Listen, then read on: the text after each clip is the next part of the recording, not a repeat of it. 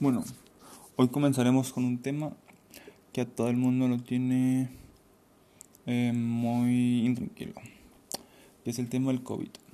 Bueno, el COVID es, una, es un virus que surgió en China y se fue esparciendo a todo el mundo. Entonces, em, conforme faltaban los meses, esto se volvía más grave.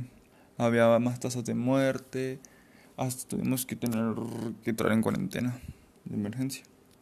Al día de hoy sigue la pandemia y ahora empeorado, sobre todo en Chihuahua, ya que los hospitales ya no tienen dónde, dónde recibir pacientes ya que a falta de camillas.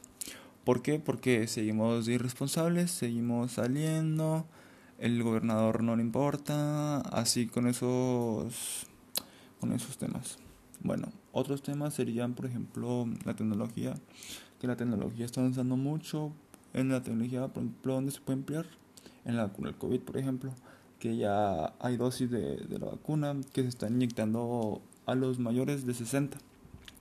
Entonces, ahí donde se emplea la tecnología, también en celulares, como el mundo va avanzando. Aunque la pandemia nos tiene nos tiene sin, sin dónde salir, sin cómo estudiar, con más dificultades, pues nosotros seguimos haciéndole ganas.